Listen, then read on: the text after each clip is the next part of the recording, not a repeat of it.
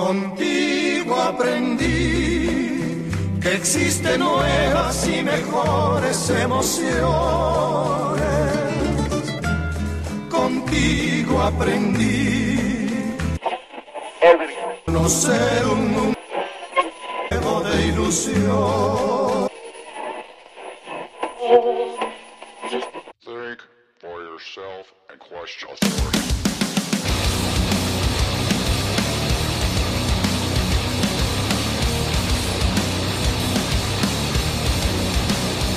Seja bem-vindo você, ser vivo ou não, nunca se sabe, né?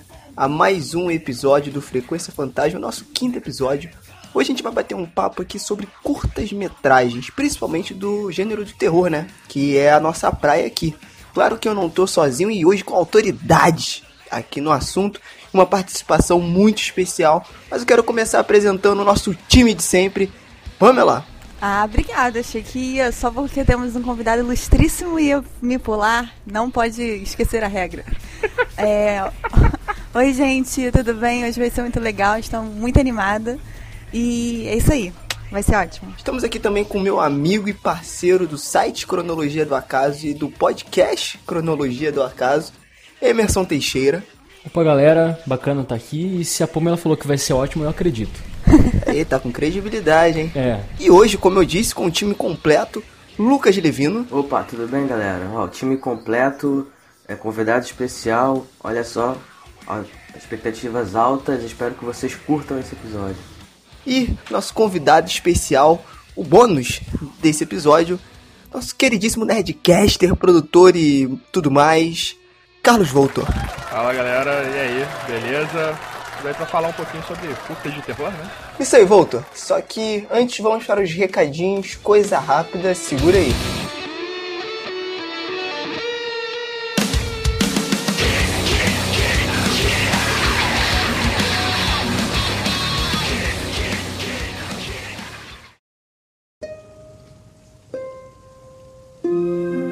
Pessoal, lembrando que o começo aqui do Frequência Fantasma, esse primeiro momento dos recados, é dedicado a você que produz algum tipo de conteúdo independente aí do gênero do terror, seja ele um conto, um livro, um curta-metragem, até mesmo um longa-metragem, que queira divulgar, manda pro e-mail frequenciafantasma@cronologiadoacaso.com.br.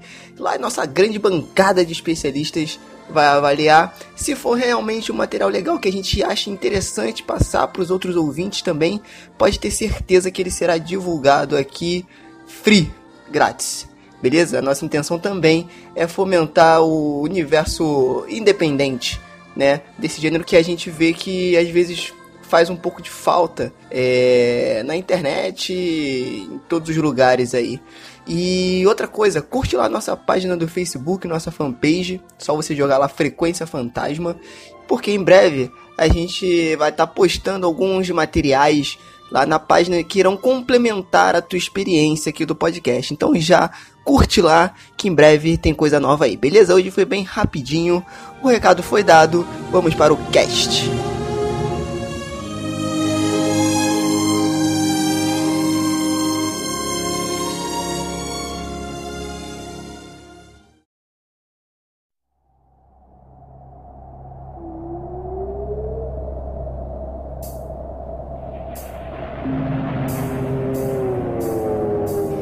Então, galera, pra gente começar, aqui a gente tá com a bancada completa hoje, eu acho que a gente poderia começar.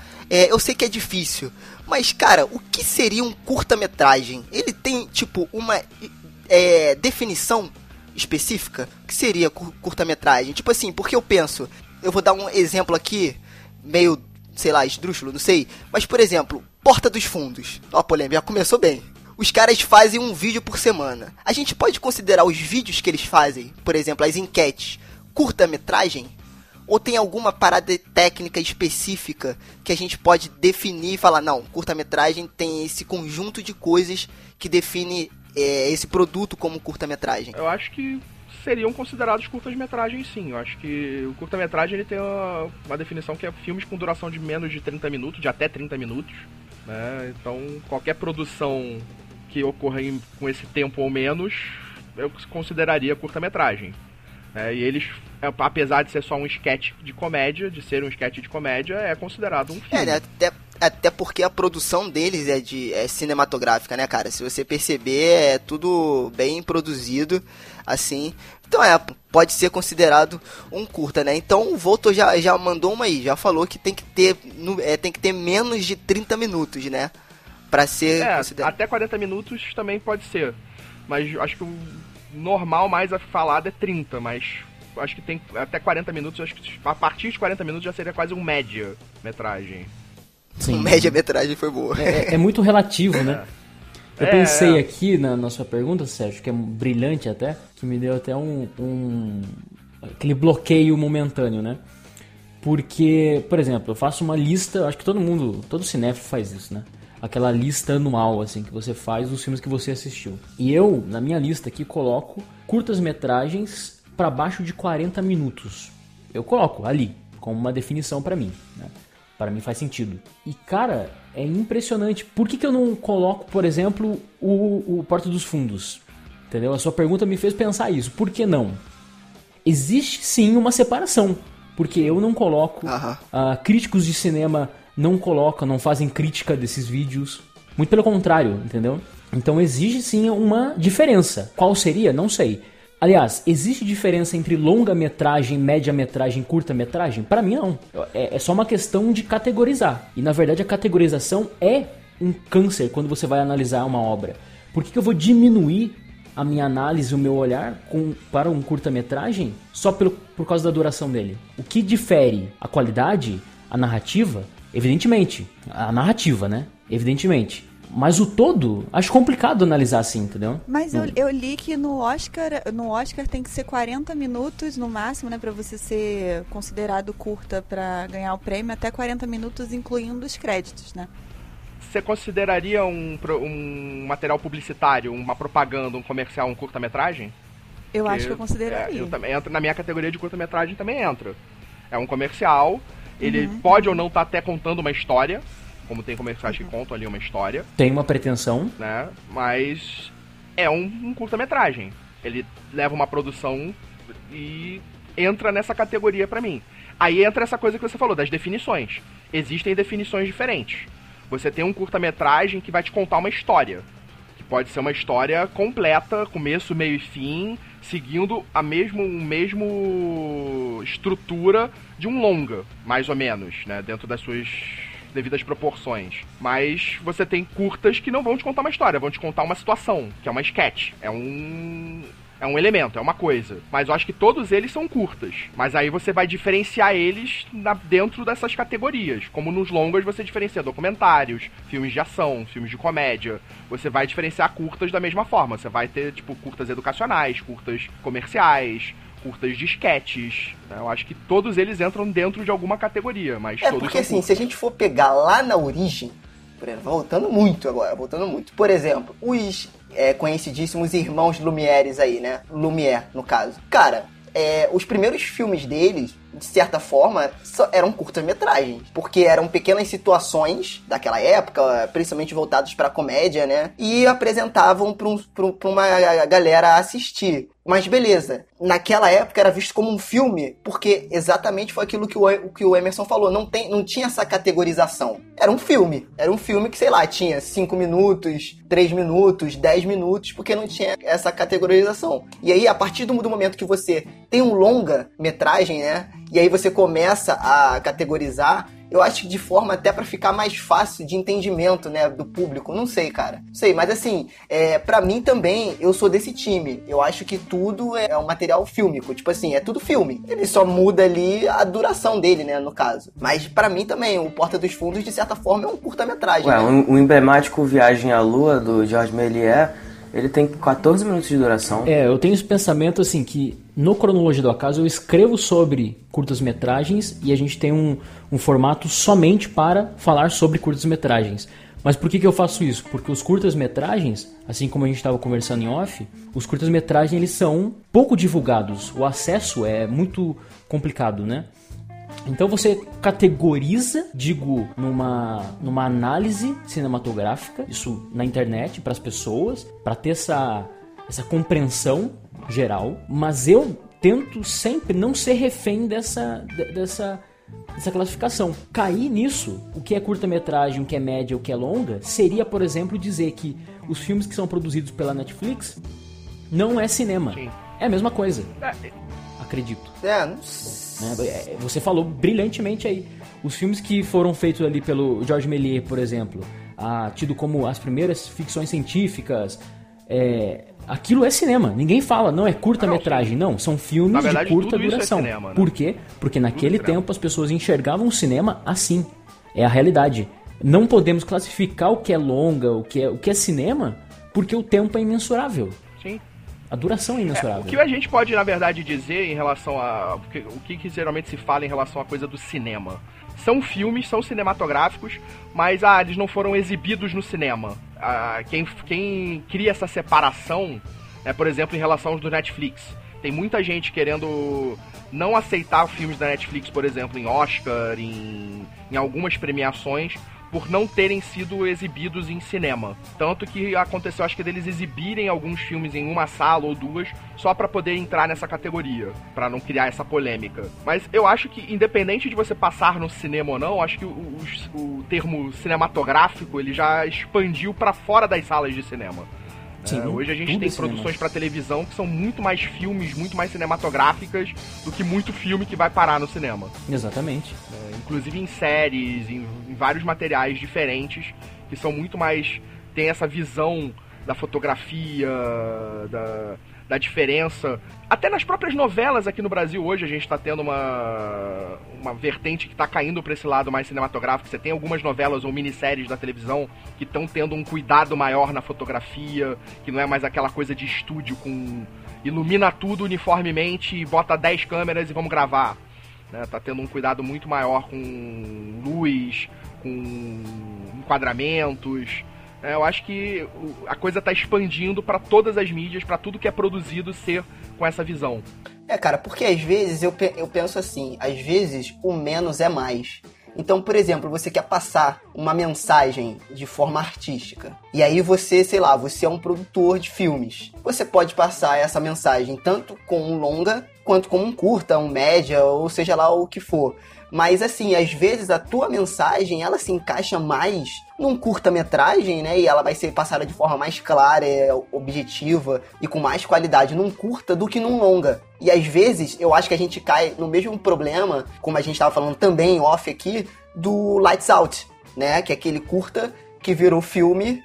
Né, o curta é, é muito bom, assim, é, eu, eu achei muito bom, é de se cagar nas calças, naquele dois minutos ali, um minuto e pouco, mas o filme deixou, deixou muito a, a desejar, porque ele pega aquele conceito que é super pessoal, né? É uma, é uma, é uma parada muito é, é tangível, né? E estica para uma hora e blau, quase duas horas. E aí você tem uma parada que fica maçante, um, é, é, o, o próprio roteiro ele se enrola ali no meio, né? Porque ele quer contar uma história que não existe. Ou seja, você pega aquele conceito que ficou perfeito em dois minutos e quer esticar ele para uma hora, quase duas horas. Uma Entendeu? coisa Então, que, acho que... eu acho que, principalmente nos curtas de terror especificamente, é super interessante, porque como você tem que ter uma construção da narrativa uma hora e meia num longa, você tem os momentos de respiro, no qual no início você está conhecendo as personagens, e aí você tem o ápice, depois o desfecho, então você tem um, um tempo para assimilar a ideia. Então, e, e o, o propósito do filme de terror, que é te assustar, ou te deixar nervoso, etc., ele demora talvez um pouco mais, geralmente, para chegar no ápice e depois no desfecho. E no- nos curtas, pelo menos os que eu vi que foram bons, você já tem essa tensão o tempo todo. Dois minutos vale por, pelo filme inteiro, por exemplo, nesse Lights Out, como você citou, e nos outros, porque a construção, muita, é, porque os curtas, na verdade, podem começar é, já no ápice e, e não te explicar muito bem a- a- a- as circunstâncias e já, já ter a história desenvolvida no início do curto, ele pode te desenvolver, mas normalmente quando ele te joga logo a, a- a- o terror, o suspense, você tem essa, essa sensação muito mais intensa e rápida, como um punch, assim, e mais do que nos, no, nos longas. Então achei muito interessante os curtas nos, nos, filmes de terror, especificamente por conta disso, de chegar na, na, no seu objetivo, entre aspas, mais rapidamente, mais, de forma mais intensa quando bem feito. Né? Sim. Isso varia bastante também, né? Depende do criador da sua proposta. Porque tem essa discrepância entre você pensar um filme, independente do tempo, e você fazer um curta, vamos colocar aqui como uma ilustração né, do, do que acontece, porque você não tem condições de estender. É. Então é uma questão mais de adaptar a ideia ao formato viável do que o contrário, né? Fazer como você se torna um refém, um prisioneiro, acontece muito isso também. Então vejo esse potencial que você colocou aqui, também vejo o outro lado de pessoas que fazem como se fosse um recorte da sua própria ideia. Você está não só manipulando aqueles que assistem, como também a sua própria criação. É, eu tenho é, é. exemplos disso hoje meu. Hoje eu estou produzindo um curta que, na verdade, é um roteiro de longa. Então você adaptar isso por quê? Porque é mais fácil, é mais, é, o custo é menor, é mais viável eu produzir um curta-metragem do que eu produzir um longa, né? Tipo, sem verba.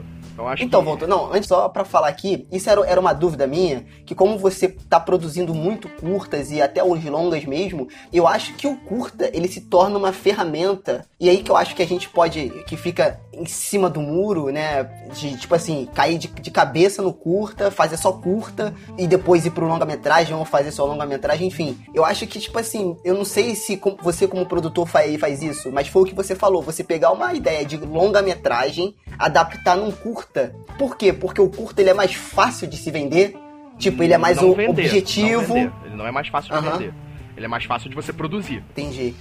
Mas aí você, você, você não pode usar ele para vender uma ideia, tipo, a minha ideia de longa é esse curta aqui. Só que eu quero passar ele pra um longa. Ou não, é total, uma coisa totalmente diferente e como não, é que rola essa como parada? fazer isso. O, o próprio ah. Lights Out fez isso, né? O diretor ah. do Lights Out foi convidado a dirigir o, o longa-metragem, a produzir um longa-metragem em Hollywood por causa do sucesso que o curta dele fez, né? Ele, tipo, fez aquele curta, era...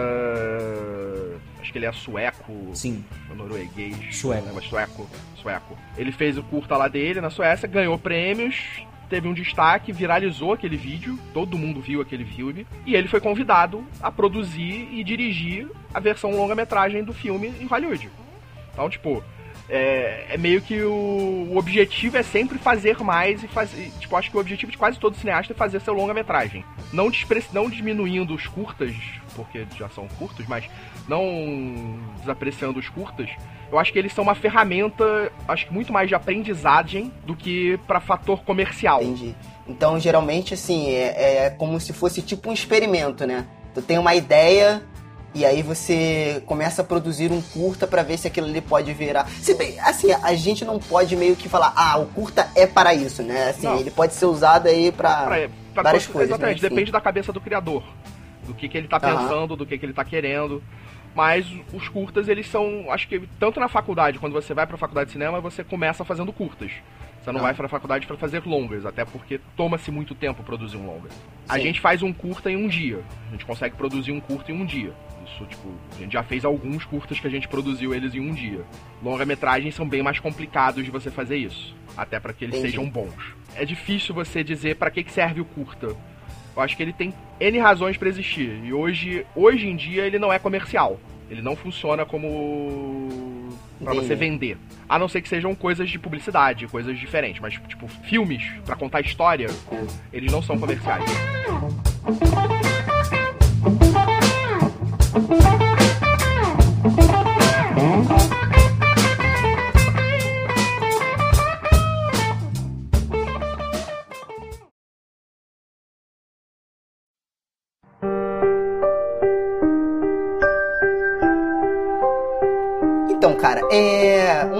Outro assunto é, que eu acho interessante a gente debater aqui é o seguinte: que ao mesmo tempo que a gente já falou um pouco o que é um curta, né? Como que a gente pode definir ou não um curta-metragem. Seria interessante, cara, a gente ver como que é, esse tipo de material, né, esse tipo de produto chega até, até a gente, assim, né, que somos consumidores. Hoje em dia parece que é tudo mais fácil, né? Hoje tem o, o YouTube, tem o Vimeo, tem várias ferramentas que você pode usar para que esse tipo de material chegue, né, pra gente, a gente possa consumir ele assim de forma mais fácil. Mas ao mesmo tempo, a gente vê que é muito pouco é, a quantidade desse tipo de material chegando pra gente, ficando mainstream e tal. Aí eu não sei, cara, será que tem alguma coisa que no, do, do curta, né? É, não sei se é uma parada mais cultural ou algo assim, que faz com que ele não seja tão assistido, que as pessoas não busquem tanto falar sobre ele. Não sei,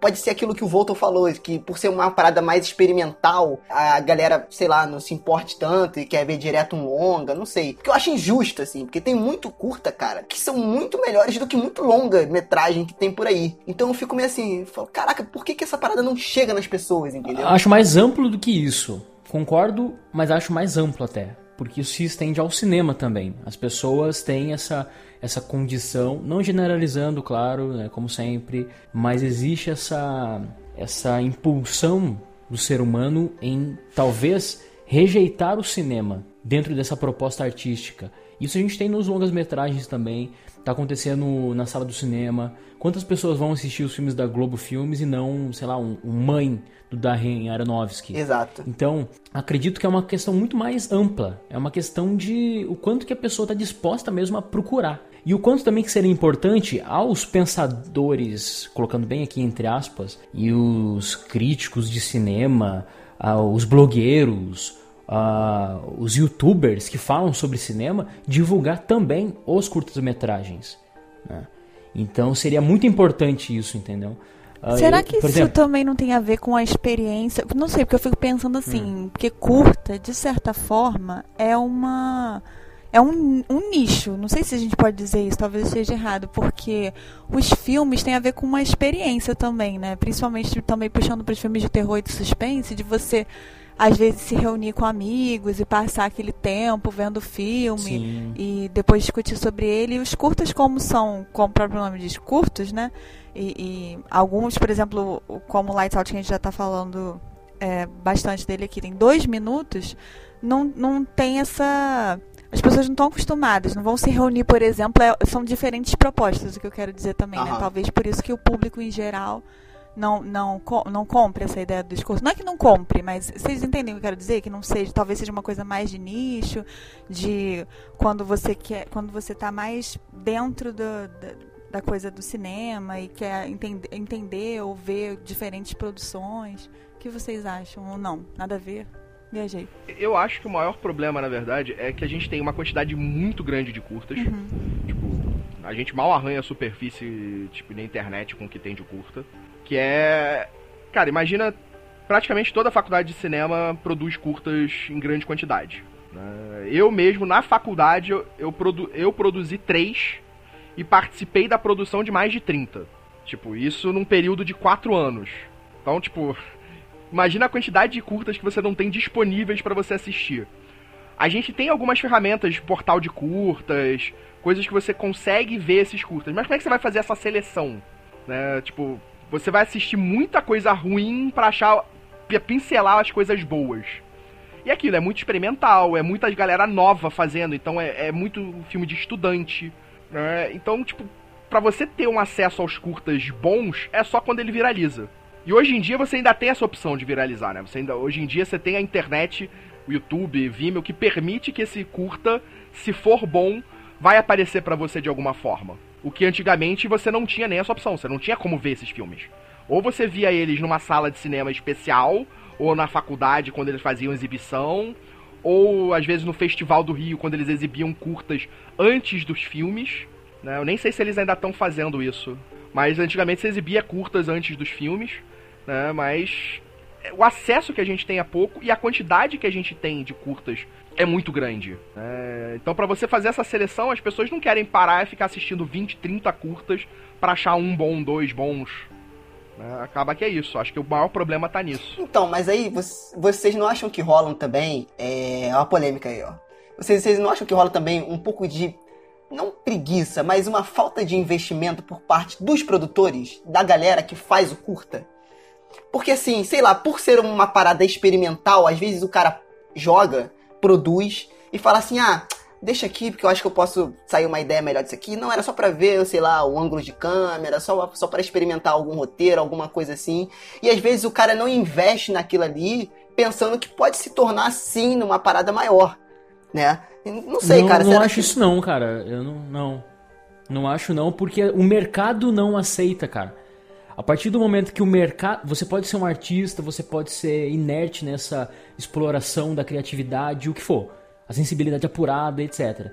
Só que a partir do momento que o mercado não aceita, você está fadado a esse redoma de criação e essa perdidão posterior do que você vai fazer com esse conteúdo, entendeu? É o dilema da, da, da arte, cara, do artista. Pergunta aí. É, não concorda, Carlos? É isso? Sim, sim, com certeza.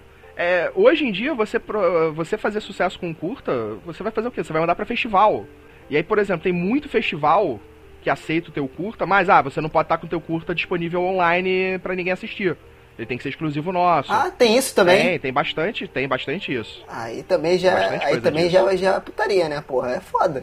Que tipo assim, ou o meu curto ele vai para um festival e aí eu, sei lá, torço para ele ter uma visibilidade, porque tipo assim, o filme Mãe do Aronofsky que eu achei foda, teve nego que vaiou na exibição do festival. Aí também, porra, isso aí é uma puta desmotivação pro cara que tá produzindo. Porque, por exemplo, beleza, eu quero que o meu curta vá pro festival. Assim, o, o cara ele, ele tem que estar tá aberto e tem que estar tá preparado para esse tipo de coisa. Mas, porra, o cara se priva de um bando de coisa para botar no festival. E aí chega lá e, pô, não tem a visibilidade que ele, sei lá, que o cara pensou ou que planejou pro negócio. Que às vezes, numa parada mais independente, ele poderia atingir mais pessoas, não sei. É, então, é, é, essas mecânicas, é aquilo, existe uma quantidade absurda de festivais no mundo todo, né? Tipo, eu já tive a, ah, amigos meus agora com curtas que ganharam prêmio na Espanha, e aqui no Brasil ele não consegue botar o curta dele em nenhum festival, tipo, não consegue botar o Festival do Rio, por exemplo. É, pode ser uma, uma é, parada então, meio que cultural é, também, É né? complicado. É, cara, é, é essa coisa da arte mesmo. Você pintou um quadro, seu quadro é maneiro, as pessoas gostam do seu quadro, mas você não tem uma galeria para expor, você não tem como comercializar ele. Você tá preso ali. Você tá com aquele seu quadro na mão. Mesma coisa com o filme. Você tá com aquele teu filme, ele tá maneiro, as pessoas gostaram, mas o que, que, você vai fazer com ele? Você não tem mercado para isso. Você não tem como para quem vender. Entendi. Não existe hoje um canal que compra o seu curta. Até acho que tem, acho que tem um canal dos curtas, mas não sei quanto que eles pagam também. Mas você é, não tem um... dinheiro. A verdade é que ganhar dinheiro com o seu curta é muito difícil. É mais divulgação Exato. mesmo nesses é. festivais, né? Talvez a é possibilidade é de você fazer um outro curta e assim por diante, tentar crescer um pouquinho. Mas isso acontece com muitos pou poucos também, né? Então fica complicado mesmo. Né? Eu, por exemplo, a gente acabou de participar de um festival, não era nem um festival, era um, um prêmio da Rode, que é uma empresa de microfones australiana. A gente fez um. Eles têm um festival anual que eles premiam várias categorias, premiam por votação popular, premiam por bancada de júris. E os prêmios deles não são dinheiro, mas são equipamentos. Então eles te dão uma quantidade grande de equipamentos se você for selecionado dentro dessas categorias. É um caminho, é um lugar. Eles têm lá as regras deles, tem que ser curtas de até 5 minutos, tem temática livre, tem que ter uh, os créditos, o, o, a cartela da road no início, e é isso. E você vai lá, faz o teu curta, manda para eles, eles aprovam, e aí ele vai estar tá dentro da, da do, do, concurso deles. Que é tipo um concurso festival. E todos esses vídeos estão lá. Você pode entrar lá na Road e assistir praticamente todos que botaram. Né? Entre. Foram mais de 1.500 curtas metragens de até 5 minutos dentro desse festival. Isso incentiva bastante. Esse ano eles quase triplicaram a quantidade de inscritos em relação ao ano passado, por exemplo. Né? E tem muito brasileiro.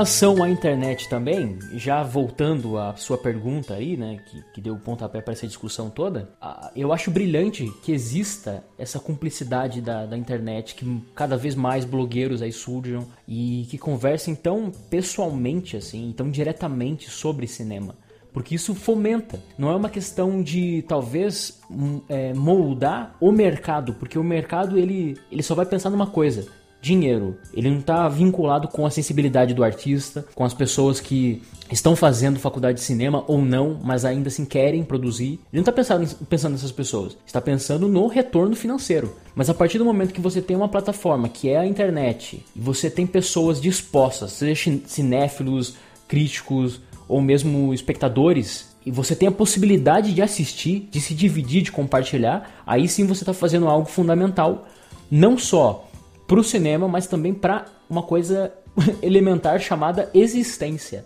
Então, assim, é mais uma questão. Aí, voltando também lá no começo do podcast, curta-metragem é uma definição boba, porque tudo é arte, independe, é cinema. Então, é mais uma questão de fazer, de sentir e de vivenciar o cinema.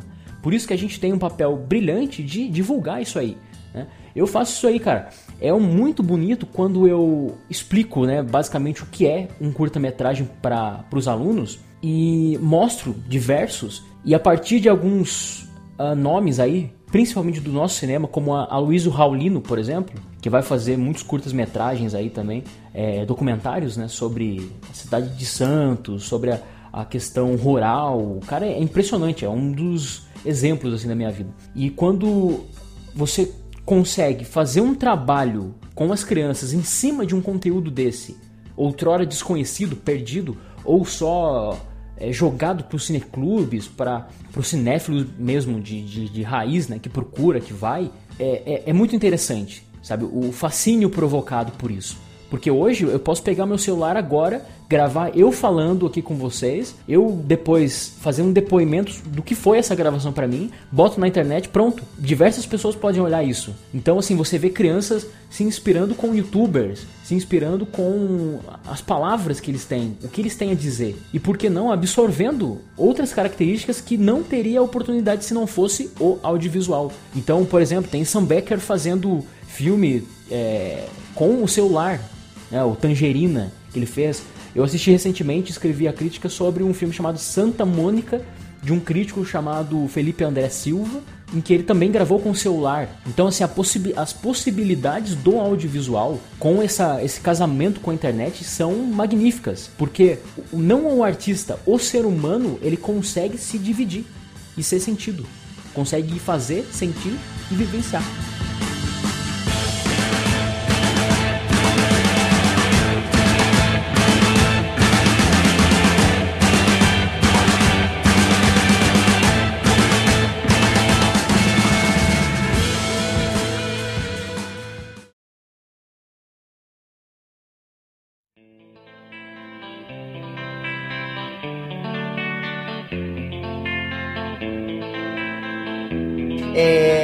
Cara, tem uma outra parada aqui que eu achei interessante também, porque às vezes as pessoas meio que. A gente falou um pouco disso no começo, mas acho que as pessoas às vezes elas não menosprezam. Mas tipo assim, ah, um curta-metragem é muito fácil de fazer. Será que é fácil de fazer? A produção de um curta-metragem de qualidade, ela é menos trabalhosa e tipo assim, é, é, é, é mais tranquilo de se produzir do que um longa-metragem? Obviamente, sim.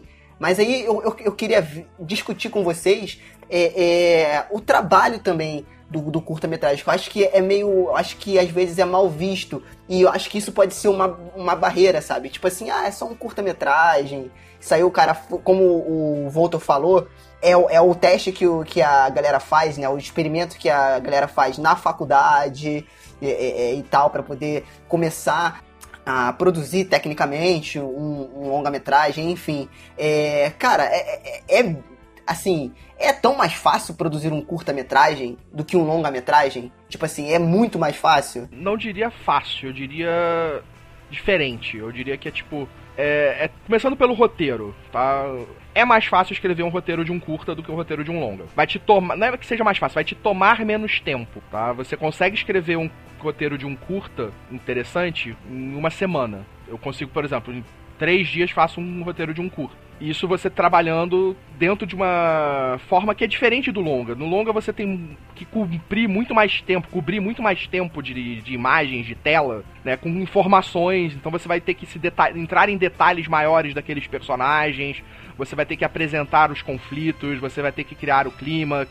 Você tem um trabalho de. É, o trabalho de construção do roteiro, né? O trabalho de você fazer com que aquela história siga uma, um caminho e que você compreenda e que as pessoas que assistam aquilo compreendam, é mais trabalhoso para um longa. No curta, você às vezes corta algumas etapas, porque exatamente você tem menos tempo, então você tem que ser mais direto, às vezes tem que ser mais objetivo naquilo que você está querendo mostrar. Então, você escrever um roteiro de um curta, eu diria que é um pouco mais fácil é, mais rápido do que você escrever um roteiro de um longa. Tá? Você vai ter menos elementos, menos cenas, então acaba que fica mais fácil. É porque sabe, sabe o que eu percebo, Volto? Eu tava vendo uns curtas, né, de principalmente de terror e tal, e tipo assim, a gente comparando com longa-metragem, tem toda essa, essa construção, né? Não que o curta não tenha, mas, por exemplo, tem ato 1, ato 2, ato 3, tem a construção dos, dos personagens, tem o problema que eles vão ter que resolver, e aquela história toda que a gente já conhece. No curta, ele tem que ser muito mais objetivo. Ou seja, pelo menos na parada, de, no, no, gênero de terror, o cara ele tem que te segurar ali nos primeiros segundos.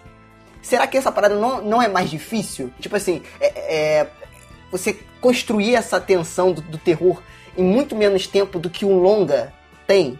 Sim, bem mais difícil. É bem mais difícil.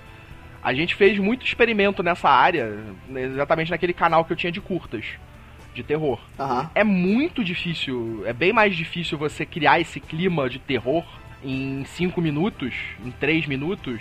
Né? nem, nem falando em meia hora, tô falando agora, tipo, em curtas menores curtas. ainda, né? É, tipo, curtas, curtas. Curtas, curtas. Né? Tipo, de 5 minutos. É muito difícil você fazer essa, essa, esse clima. Você conseguir fazer com que o, o, o, clima de terror fique ali e se construa nesse tempo de, de tela. É bem, bem complicado. E você conseguir fazer isso é muito foda. Tanto que, para mim, eu prezo pra caramba o cara do Lights Out por isso. Ele conseguiu criar um clima de tensão e terror em dois minutos e meio de vídeo. Eu achei isso sensacional, ele é muito bom. E o que eu acho mais foda é que, tipo assim, eu acho que ele fez com a, com a esposa dele, né? Uma, é uma coisa assim, que é aquela mulher lá. E, Sim. cara, ela não é atriz, né? Eu acho. E ele, eu acho que foi na casa dele, ele foi uma parada bem, assim, experimental mesmo, né? Entre aspas. É, ele era um cineasta amador. É, é. na verdade é a mulher de, dele, né? É, a mulher Aquela dele. Aquela mulher é a mulher dele e é atriz, sim. Ah, ela é atriz? Inclusive, ah. inclusive tá participa filme. do longa também. É, ela tá na primeira cena do longa. Putz, eu nem lembro. Sim, e não só, ela é, ele faz os filmes dele em parceria com ela. Então, todos os curtas-metragens dele, que tem muitos bons, inclusive eu acho que tem outros melhores até do que esse que ficou muito famoso, né? É, são com ela todos têm ela como protagonista. Tem até uma coisa muito legal para quem tiver interessado em negócio de curtas assistir. Ele fez todo um videolog da, da experiência dele saindo da, da Suécia depois de ter feito esse curta no caminho para Hollywood, enquanto ele produzia o Lights Out. Pô, bacana, eu não sabia é, disso não, hein? Ele fez vários vlogs em cima disso. E ele depois foi dirigir o Annabelle 2. Né? Ele também dirigiu Annabelle 2, que é um filme legal, mas é infinitamente superior ao Annabelle 1, que pra mim foi uma porcaria. Annabelle 1, cara, eu fiquei é tão decepcionado superior. quando eu saí do cinema, porque, porra, eu via no hype grandão do Invocação do Mal, que eu vi. E, porra, eu falei, agora sim vai arregaçar, maluco. Aí o filme do Annabelle 1 muito fraco, muito fraco. Eu não vi o 2 ainda, eu quero ver. Eu ainda não consegui assistir. Mas tem uma coisa que, eu, que dá para ilustrar com Annabelle 2, que é interessante ter citado, porque, olha só, tem um, um curta desse, do Sandberg, Sandberg é o nome dele, né? Uh, deixa eu ver. Sandberg. Que é Attic Panic. Se eu não me engano, é esse mesmo. Onde. Vocês, vocês assistiram o Annabelle 2, né? Certo? Eu não, mas, mas pode falar. Tá. Então não tem então, problema. Não, mas enfim, não vai acarretar, não vai prejudicar a sua experiência quando você for assistir. É, tem uma cena onde é usado um lençol com uma, uma personagem, enfim, como o pano de fundo ali. Então lá atrás a gente tem essa inserção do personagem quase como aquela, aquele fantasma clássico infantilizado. Né? Esse, essa cena, essa, essa, essa angústia e a criação visual do, do diretor, ele também já tinha utilizado nesse curta-metragem que é o Attic Panic. Então, olha que interessante. Quando ele pega uma, uma, uma realização dele, uma criação, esse curto é fantástico, um dos melhores dele, e insere numa cena para criar todo um, um ritmo visual para causar o medo. Então, basicamente, é o curta-metragem dele em uma cena dentro de um outro contexto, entendeu? Então, para mim, esse diretor aí, ele é uma grande promessa, sabe?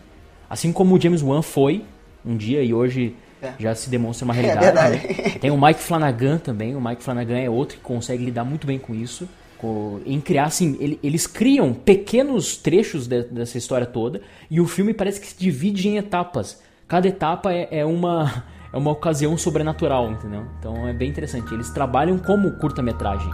A visão dele, a perspectiva é muito curta-metragem, né?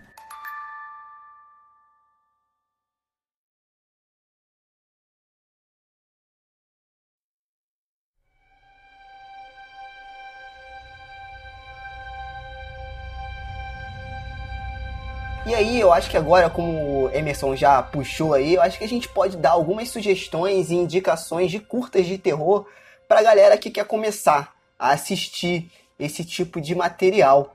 Vocês têm algum aí para indicar pro pessoal? É, eu acho que o que ele falou pegar esses curtas do Sandberg, acho que são muito bons, tem vários. E, e tem um canal recente de curtas do. Do cara que fez Distrito 9? É, o. Porra, eu ia Blomkamp, falar desse, o. Blomkamp. Isso, Blomkamp. do Oates Studios. É, ele lançou um Eu canal de desse. curtas dele, né?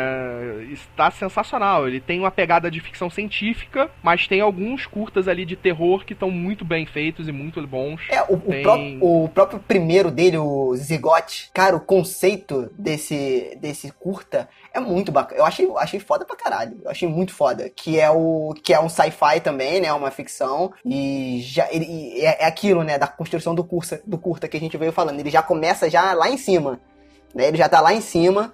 E, cara, a concepção da criatura que ele usa no curta é muito bacana. E, assim, era, seria um, um, um- canal que eu indicaria pro pessoal. É O8 Studios. Se você jogar isso no YouTube, você consegue achar O-A-T-S Studios. Você consegue achar, ele já vem lançando alguns curtas, cara. Muito bacana o Volta. Esse canal aí é bacana. Não, acho que vale a pena. Eu fiz uma, fiz essa experiência de colocar curta, curta-metragens de terror playlist no YouTube. E aí saiu vindo um atrás do outro.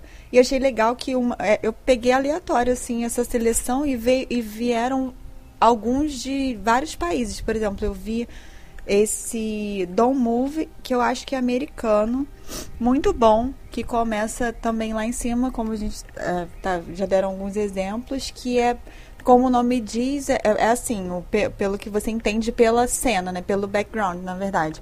Que um grupo de colegas ou de amigos ou de pessoas estavam jogando aquele negócio na tábua Oyuja, Oy, Oyuja, Ouija. Ouija, isso. Ouija.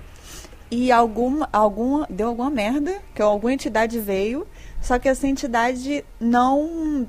Acho que ela é cega ou surda, surda, uma coisa assim, ela não enxerga direito, né? Assim. E a parada é que eles estavam nas suas posições normal, cada um conversando, e só que eles têm que ficar parados agora no momento porque essa entidade está passando ali e se eles se moverem qualquer centímetro, milímetro, o bicho pega, entendeu? E aí é muito bom porque a atuação do, do, do- das personagens é muito no olhar, na, na expressão facial, porque como eles não podem se mexer, então eu achei muito interessante e é muito bem feito. É, a fotografia é muito legal. É, tem efeito especial que eu achei muito bem feito. Não estava esperando de um curta, a gente, não querendo menosprezar, mas já menosprezando. É, não estava esperando de um curta uma, um efeito especial tão bem feito. Então eu acho que vale a pena e ser, ser dito. Ele é ele não acho que não tem mais de 10 minutos. Então é rapidinho de ver, vale super a pena. É, outro que eu vi também que é da que é espanhol foi o Mamá, Mama, Mama, Mamá, Tá bom. que virou filme, Ah, só que o- bom. o, curta eu Esse é acho que é melhor, é muito muito rapidinho, 3 minutos e 20 de curta. E muito interessante também, que tem a ver com a história do, do filme Mama, né? Que começa com, com duas crianças, né? E, e essa, e essa coisa da mama que eu não posso contar, que se contar contou, é meio. Tem a ver com o filme. Teve. Tô levando todos numa tacada só. Teve outro que eu vi também super bonito, muito bonito. Clique.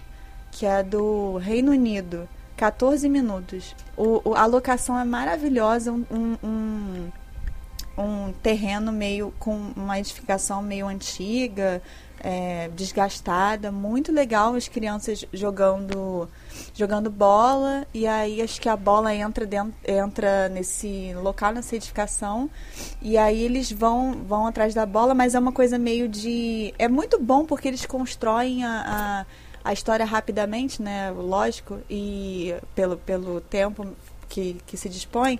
E, e aí tem essa, essa construção de que tem meio que um ciúminho com uma menina, uma das personagens lá, e eles ficam, os meninos ficam querendo se mostrar, são todos é, adolescentes, crianças, assim. E aí eles entram lá num, num quarto, num, num lugar desse, dessa edificação, e é clique porque tem a ver com desligar e apagar a luz também, parecido um pouco com... Na verdade, parecido só por causa da coisa da luz, com o Lights Out. Mas esse filme é muito bonito, muito posicionamento da câmera, muito bem feito, super bonito. Eu, eu recomendo esse. Não é tão aterrorizante, mas ele é tão bonito que eu acho que vale a pena ser visto. Teve mais um que eu vi de animação, que foi super bonitinho, entre aspas, porque é de terror, mas, é, mas foi bonitinho. Que é Boogeyman. Muito bonitinho, 3 minutos e 40. E aí, eu, enquanto eu tava vendo, tava vendo com o meu namorado, né? Aí eu, eu, ai meu Deus, tipo, com medo. Aí ele, não acredito que você tá com medo de uma animação. Eu falei, é mérito da, da animação. Não é tão assustador assim, mas é. Mas vale a pena, porque geralmente a animação a gente liga. Eu ligo imediatamente com os curtas da Pixar, né? Que são super alto astral, assim, né? De criança. E esse é muito bem feitinho também, de, de terror, suspense, bem legal. Só um detalhe em relação ao do Mama, o Mama é mais um exemplo de um curta que vira filme, né, o dire... do, com o mesmo diretor, né, o Muschietti. Ele saiu do Mama, ele fez o curta, depois fez o longa-metragem e agora ele tá dirigindo, dirigiu It, né, e vai dirigir a continuação. Então, mas aí eu, eu acho que vai cair naquela mesma coisa, Volta. Que eu acho que ele. A, a ideia do curta é sensacional, mas quando ele esticou o, o, o curta num longa, eu acho que não foi. Ele não, não. Eu acho que a execução não foi tão bem feita assim. Eu, eu, eu tenho um problema, eu não acho que a execução não foi bem feita, eu acho que é diferente. Porque como o curta, Entendi. ele já te coloca na tensão, você já tá ali preparado pra receber o problema. Você vai, ele não precisa te explicar nada, ele não precisa te dizer nada, Sim. ele só te dá a situação. Né? Nesse, tanto no Entendi. Lights Out quanto nesse. No Lights Out você não tem uma história. Né? Você só tem a situação daquilo. Você E só tem ali ela. muito da história, né? No Lights É, não, Out. Você- sim, não, não- A situação é tão bem criada, né? Que.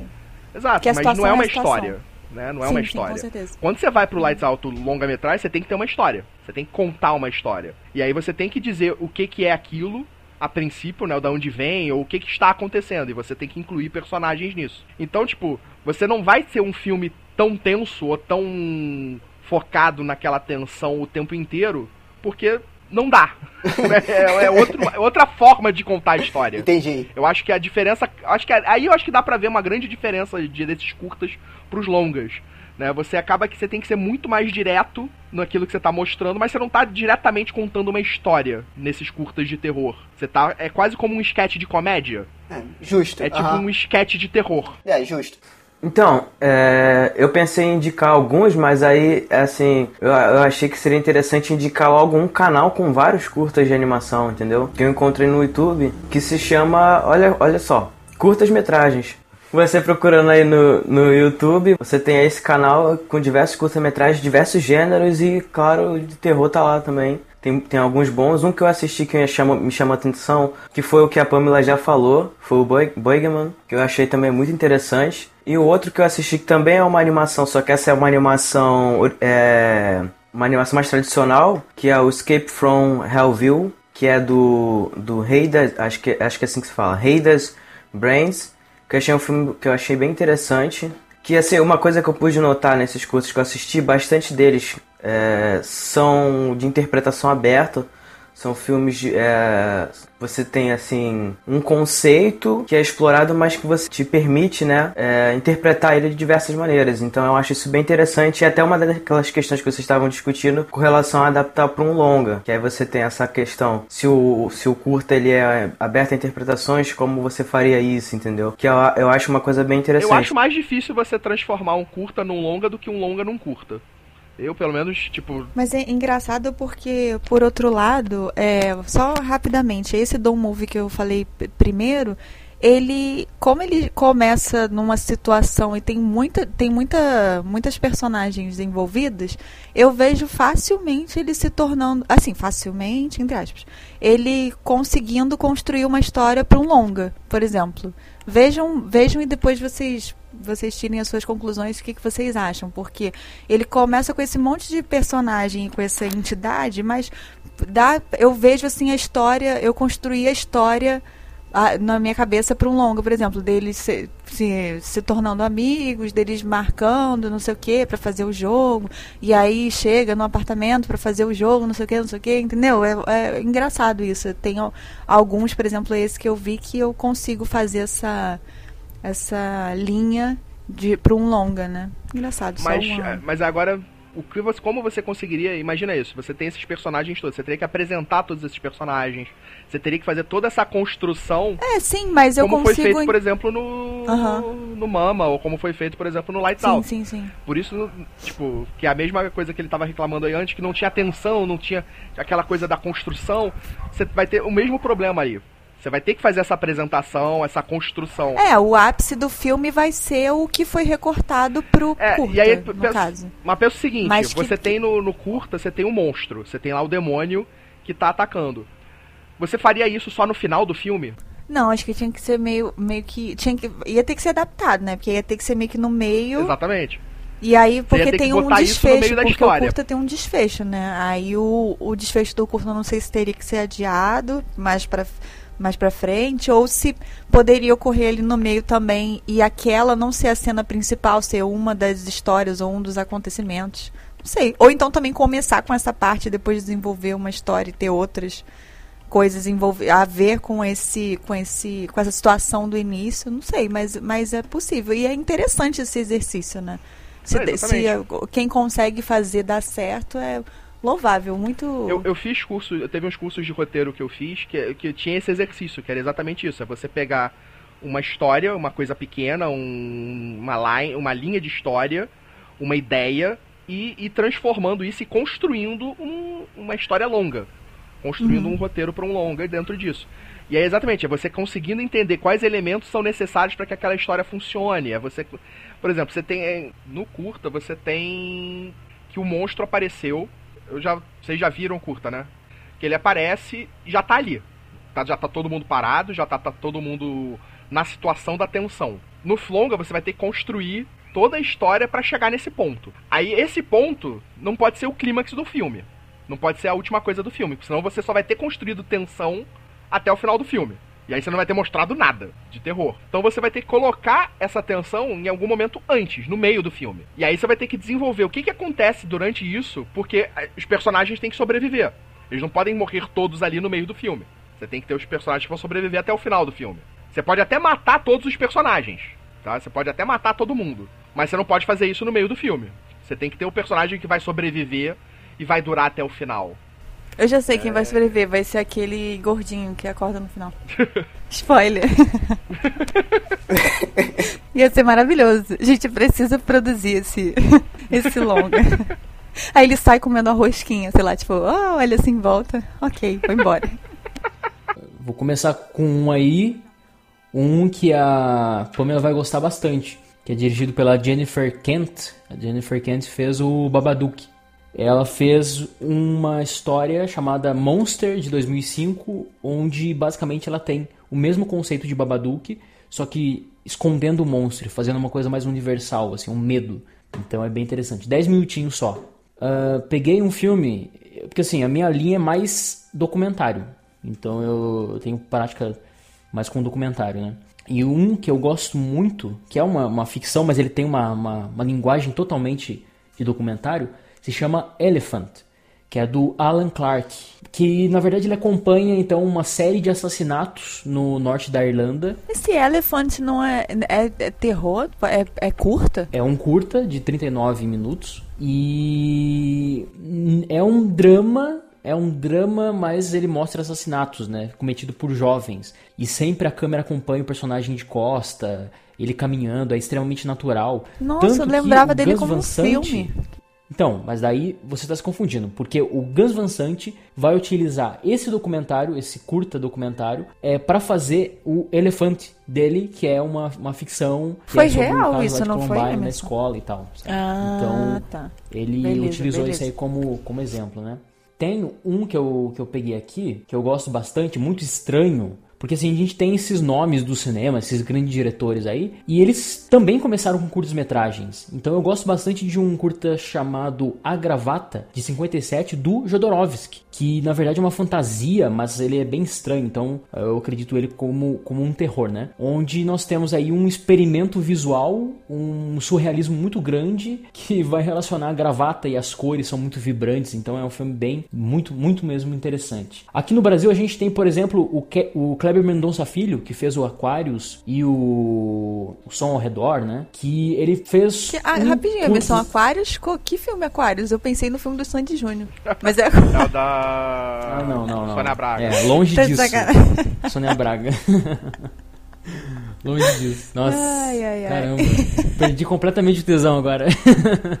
Tô lembrando das Desculpa, musiquinhas aqui do desculpa. Sandy Júnior, que bosta. Mas é porque o do, do Sandy Júnior era Aquária, eu acho. É, uhum. É, enfim.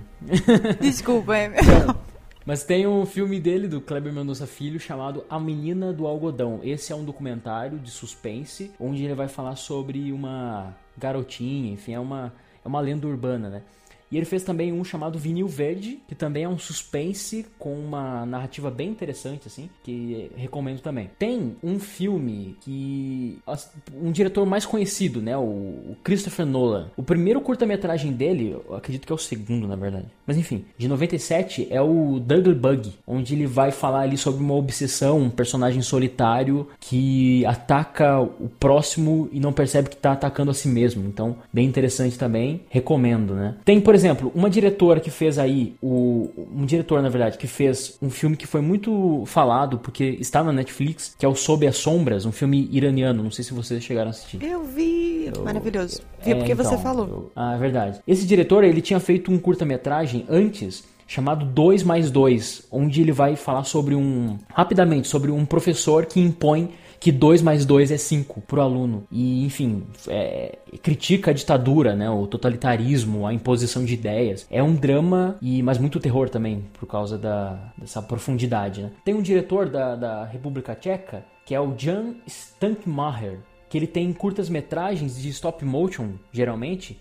e surrealistas, né? Tem comidas, tem diálogos, dimensões do diálogo, muito interessante e são bem é, horripilantes, assim. Ele vai fazer em 88 uma versão do Alice do País Maravilhas, também em stop motion, onde é uma menininha, enfim, é uma, uma história completamente subversiva. Talvez o filme mais subversivo sobre Alice do País Maravilhas que eu já encontrei. Agora, só fazendo um, um jabá rápido, mas eu acho que tem uma, uma importância muito grande. Acho que há uns dois anos atrás a gente gravou lá no Cronologia do Acaso um podcast especial sobre curtas de terror, onde nós analisamos quatro curtas. São eles Ninjas, do Denison Ramalho, o Amor Só de Mãe, que esse pra mim é fundamental, e a, a Ira de um Anjo, que é a história de uma menininha que foi abusada, no comentário também, e um outro do Nacho Serdar, que é o Aftermath. Não, e- e- esse é uma obra-prima, né, cara? Onde vai ter necrofilia, o Nacho Serdar é um hiper é, subversivo também, então curto muito. Mas assim, se eu pudesse sintetizar uma obra, já falando bastante do Brasil, né, eu indicaria Amor Só de Mãe. Eu acho que esse filme aí,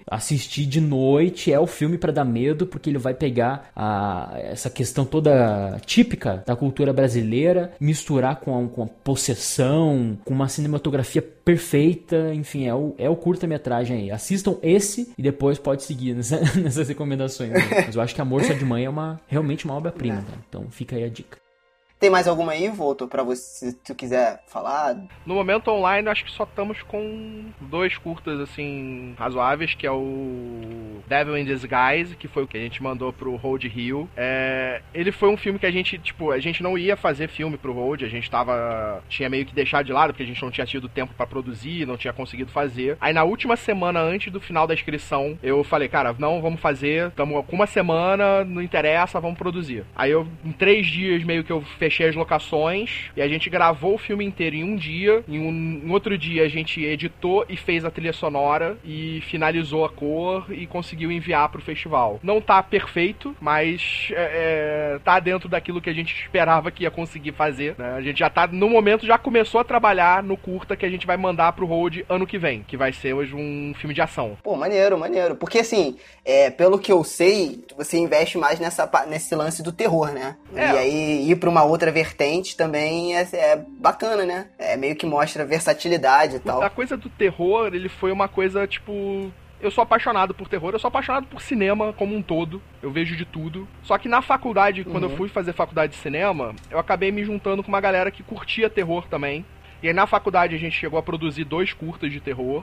E aí quando a gente saiu, a gente começou a pensar nessas coisas e fez o canal de terror né, no YouTube. Vários problemas aconteceram, acabamos. Eu saí do canal, né, fui fazer outras coisas. E agora me juntei com uma outra galera também que curta, que curte terror, que fez até alguns filmes é, bem trashes, mas com folclore nacional, tipo Boitatá, pegando coisas do folclore nacional pra fazer terror, né? E aí a gente acabou se juntando pra fazer esse longa nesse hospital abandonado. E a partir daí a gente começou a produzir junto vários curtas de várias temáticas diferentes. Então a gente tá começando a produzir várias coisas diferentes nesse período agora que eu me juntei com essa outra galera, com essa outra equipe. Então, estamos aí pra produzir tudo que vier pela nossa frente, a gente vai estar fazendo. Eu botei também agora um outro curta que a gente fez, que foi pra um outro festival, que foi pra um festival inglês no Colchester Festival, que é um festival numa cidadezinha na Inglaterra, né? E esse festival ele tinha um desafio que era você produzir um curta de até 3 minutos, de até 5 minutos em 60 horas. Né? Eles, na sexta-feira, às 5 horas da tarde, tipo, você fazia a inscrição, né? Você fazia a inscrição, colocava o nome da sua equipe, e aí, sexta-feira, às 5 horas da tarde, eles te mandavam um título do filme, que seria eles que iam decidir o título, uma frase, que seria é, um diálogo, né? Que teria que estar dentro do filme, uma linha de diálogo, e uma ação que teria que acontecer dentro do filme. Aí no nosso caso a gente recebeu o título Short Shorts. Porra, bacana, hein? O- a frase era I'm gonna miss all of this. né, eu vou sentir falta disso tudo. E a ação era que alguém tinha que estar sendo seguido dentro do filme. E aí a gente. E aí, tipo, eu, eu fiquei, eu acho que cin- foram 51 horas acordado direto. Porque eu produzi, eu fiz o roteiro, decupei o roteiro, começamos a gravar sábado às 7 da manhã, terminamos às 9 e meia da noite de sábado, fomos pra edição, fiquei editando até as 5 da manhã de domingo, dei uma dormida de 4 horas, voltei, finalizamos trilha sonora, cor, é, a fi- parte final da edição, áudio, Aham. construção de áudio, e às 3 e meia da manhã de domingo pra segunda, eu fiz o upload, que a gente tinha até as 5 horas da manhã de segunda pra finalizar o filme. A gente teve alguns. é, só pra. A gente teve alguns problemas nesse curta, né? A gente teve. Porque a gente foi, fez ele falado em inglês. E aí a gente teve problemas de correria com dicção, com pronúncia, mas ficou bom, dá pra entender. Então, é, dá pra entender. Caraca. Cara, assim, é um desafio, mas, porra, é um puta de um teste, cara. Eu achei muito bacana.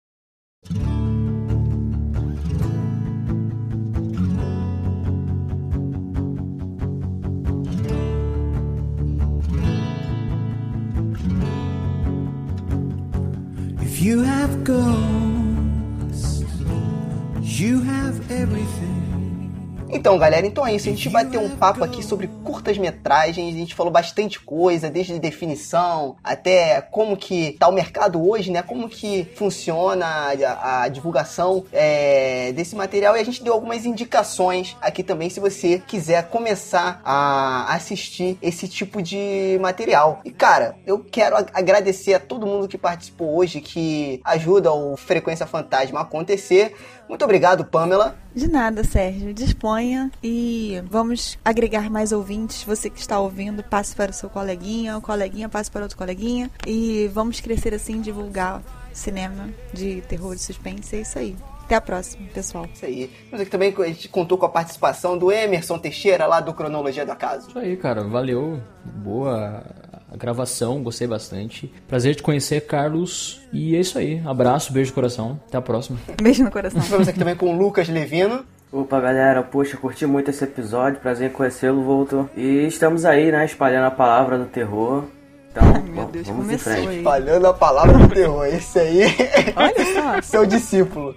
E aqui a gente contou com a participação ilustre, espero que não seja a última vez, mas foi a primeira, do nosso queridíssimo Carlos Voltor. Valeu pelo convite. Tamo aí. Sempre que precisar, estando com tempo, só chamar que eu participo. De boa. Show. Valeu, galera. Esse foi mais um Frequência Fantasma e até a próxima. Valeu! I